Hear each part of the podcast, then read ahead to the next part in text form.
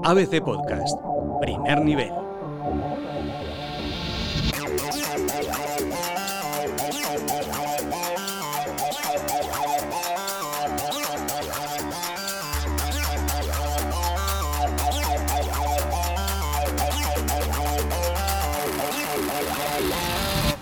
¿Qué tal? Bienvenidos a ABC Primer Nivel, el podcast de videojuegos que te ofrece el mejor análisis, críticas y novedades en el mundo del gaming. En este episodio vamos a repasar tres títulos que van a sonar mucho esta semana, sobre todo uno que nos va a devolver a nuestra infancia. Además, el anuncio de un videojuego que, bueno, desde que se ha anunciado ha sido un auténtico terremoto en redes sociales.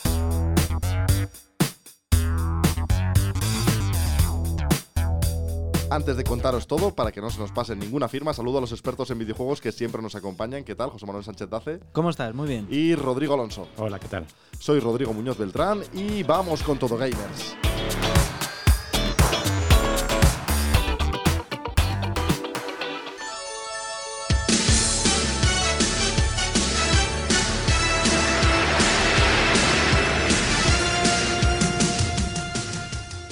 Título que vamos a analizar es el nuevo Dragon Ball Z Kakarot, un videojuego evidentemente de acción desarrollado por CyberConnect 2 y publicado por Bandai Namco, basado en la franquicia Dragon Ball que todos conocemos por los dibujos animados y lanzado para Microsoft Windows, PlayStation 4 y Xbox One. Además, ha participado el creador de la franquicia. ¿Qué nos vamos a encontrar en este nuevo Dragon Ball? Pues un juego muy bien hecho, muy divertido, que apela a la nostalgia, sobre todo a esa generación que, como yo, crecimos con, la, con el anime en su momento, los años 90, sobre todo a la saga, que para mí es la mejor, la, la- la- que representa más la esencia del, de, de todo el universo de Dragon Ball, que es Dragon Ball Z. En este caso, pues nos encontramos con un juego que introduce elementos de, de rol, un mapa semiabierto en el que el jugador pues se puede Sí, es un mapa bastante grande, ¿no? bastante grande y sobre todo yo creo que cumple es bastante respetuoso con la saga. Eh, los combates, aunque no son tan tan tan técnicos, a lo mejor con, con la con el- la entrega anterior, ¿no? Eh, Dragon Ball eh, Fighters. Pero sigue siendo muy divertido y sobre todo eh, a nivel visual yo creo que representa muy bien lo que es eh, el, Mundo Dragon el Ball. mundo Dragon Ball. Y yo me lo, me lo está pasando muy, muy, muy bien, la verdad. No sé Porque lo más difícil, Rodrigo, de esto es siempre mantener la esencia, ¿no? En estos videojuegos, la esencia de lo que era la serie. Sí, yo creo que eh, efectivamente mantenerse fiel a la serie es difícil. Ahora bien, a lo mejor yo en el título hubiese echado en falta algo más de libertad. Yo no digo que coges y te inventas una historia completamente nueva de Dragon Ball Z, pero si voy a descubrir lo mismo que ya conocí a través del anime, me deja un poco frío. Claro, eso es, es a lo mejor un, punto de fricción a, la, a la hora de encontrarse o de abordar el juego. Faltan porque misiones, ¿no? Algo más elaborado. No es que falten misiones, simplemente que lo que en la historia tú ya sabes cómo es. Porque retrata mm, La serie, tal la cual. serie, salvo algún matiz en concreto, ¿sabes? A lo mejor con, con, con lo que sucedió en un momento determinado, que sin hacer spoiler, pero la historia pues parte de, de- de Son Goku, que ya es mayor, eh, tiene un hijo, Son Gohan, cómo lo entrena Piccolo, y luego pues cómo se enfrenta a, a la llegada de, lo- de los Saiyans, entre ellos eh, Vegeta, Bellita en mi, en mi mundo, en mi tierra, pero la historia ya la conoces. Y por un lado, yo creo que, que sí que apela al corazoncito que tenemos todo el mundo, ¿no? Y, y- y nos sirve incluso para rememorar otra vez cómo ha envejecido lo que es la narrativa de ese, de esa, de ese, de ese anime. Pero claro, entiendo que por otro lado, para. eh, pues pierde un poco el encanto, porque tú ya vas de, de- de adelantado, tú ya sabes que lo que va a suceder en cada momento. Sí, es un poco el, la propia, el propio canon que intenta mantener Bandai en este Exacto. juego, acaba siendo su propia perdición ¿no? en el videojuego. Bueno, vamos a hablar de otro videojuego que cuando escuche la banda sonora también les va a llevar a la infancia.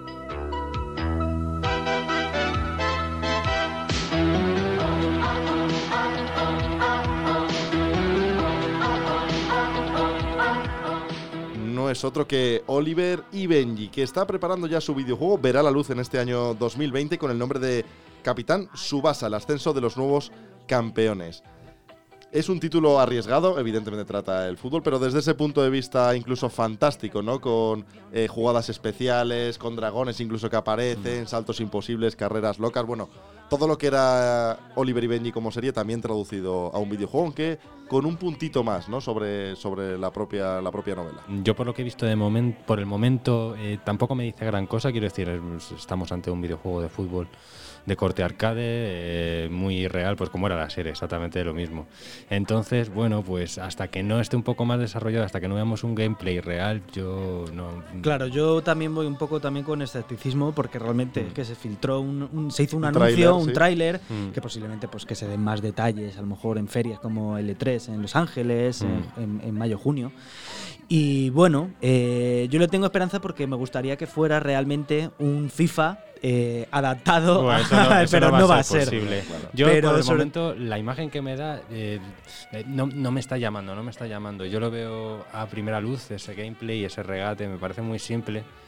Y bueno, vamos a ver qué pasa, pero no me deja muy frío en principio. Lo único que se sabe es que se va a lanzar en 2020 y Intuimos que a finales, ¿verdad? Porque. Intuyo que sí, o, bueno, nunca se sabe. Todavía no hay prácticamente nada de ello, ¿no?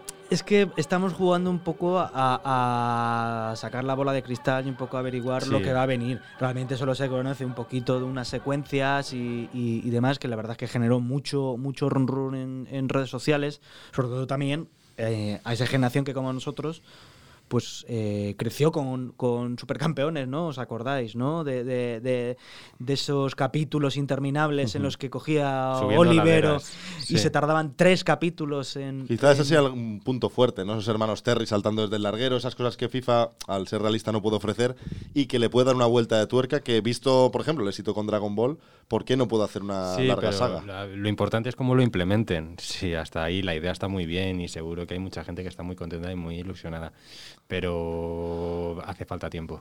Sí, yo creo, a ver, yo creo que su punto fuerte va a ser precisamente la espectacularidad de las jugadas, de que si eso, la, la, la, catapulta infernal, ¿no? Y todas estas jugadas y, y cómo y cómo los porteros pues bueno, pues paraban los balones con unas estiradas ahí que, vamos, ni, ni bullo, ¿no? En su mejor época. Esperamos a los personajes, ¿no? Aparte de Oliver y Benji, Marlenders, eh, Julian Ross, todos estos personajes. Todavía no está confirmado. En el tráiler solo sale Bruce Harper, por ejemplo, pero esperamos que estén, ¿no? Sí, yo entiendo que estarán todos los personajes, claro, sobre todo, pues, pero ya no sé, la verdad es que no se sabe apenas nada. No se sabe si tendrá un componente mucho más táctico de jugabilidad, va a ser eso, ¿no? Pues un toque, no sé qué y aparecerá ahí una secuencia resolutiva de un gol, no lo sabemos. Esperamos pues a esa Feria de Los Ángeles donde nos pueden avanzar un poquito más y vamos a hablar de otro juego que inicia su tercera saga.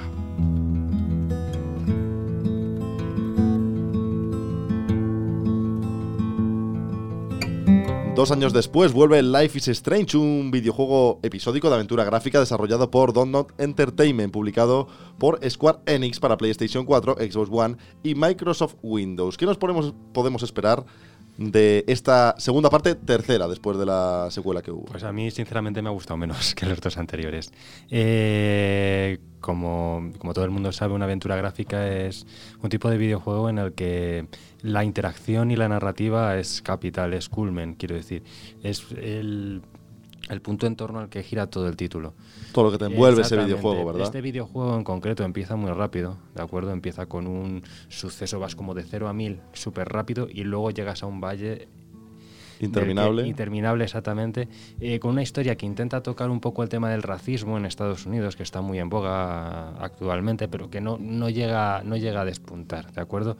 Si alguien quiere probarlo, estupendo, adelante, pero yo personalmente me acercaría antes a los dos primeros si no os ha jugado.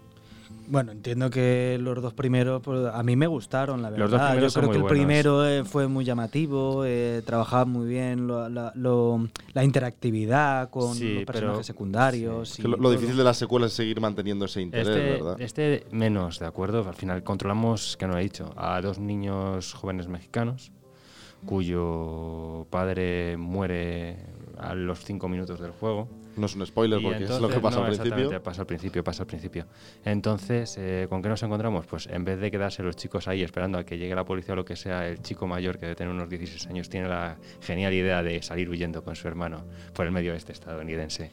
Claro, no, yo creo que es un juego bastante comprometido, ¿no? Con causas sociales, un poco, con... Sí, sí, sí.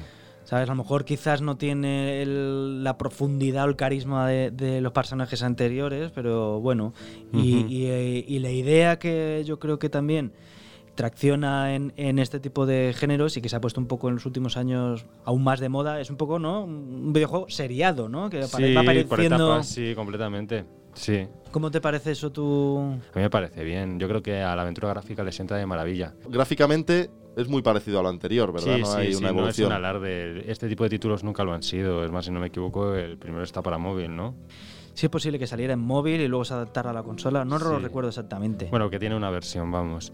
Y bueno, no es una cumbre gráfica, tampoco lo necesita, pero lo importante en este tipo de títulos es la historia más que otra cosa. Vamos muy lejos, muy, muy lejos de otros exponentes del género como Detroit y con Human. Sí, pero es un género que a mí me encanta y sobre todo has, has citado a, a Detroit, que yo creo que es el- el- la máxima representación ahora ¿no? de, de la aventura gráfica. Cómo se nota de verdad que las decisiones que van tomando los jugadores eh, tienen peso ¿no? en, en- en todo ¿no? y cambia la historia de verdad a la hora de tomar una decisión creo- u otra. Sí, yo creo que eh, realmente es un tema de Quantic Dreams, que es el estudio que está detrás, que también es el que desarrolló Beyond Two Souls, por ejemplo. O Heavy y que Rain. exactamente, o Heavy Rain, y que donde ponen el.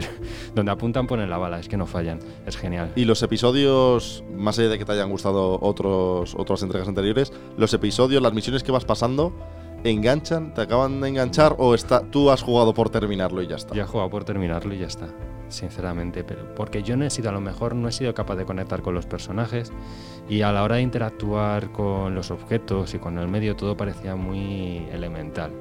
Entonces no, no he sabido sacarle todo Ni- el provecho. ¿Nivel de dificultad? bajito, bajito. No. Que no ha cuajado. Bueno, pues así, así nos vamos No a despedir con un juego que no le ha gustado a Rodrigo, pero bueno, esto también es a veces primer nivel, hay que analizar los videojuegos. Habrá algunos que nos gusten más, a Dace le ha gustado el nuevo Dragon Ball, a Rodrigo no le ha gustado el Life is Strange. A Rodrigo nunca le gusta nada. Sí, pero Bueno, el Death Stranding sí te Sí, gustó el Death bastante, Stranding sí me es gustó, muy pero es que personal. me, me gusta ir a contracorriente. Bueno, pues con estos tres títulos que les hemos hablado, dos que nos sonaban mucho y una secuela que no ha terminado de cojar, nos despedimos hasta la semana que viene. Aquí estaremos atentos a todas las novedades del mundo del gaming.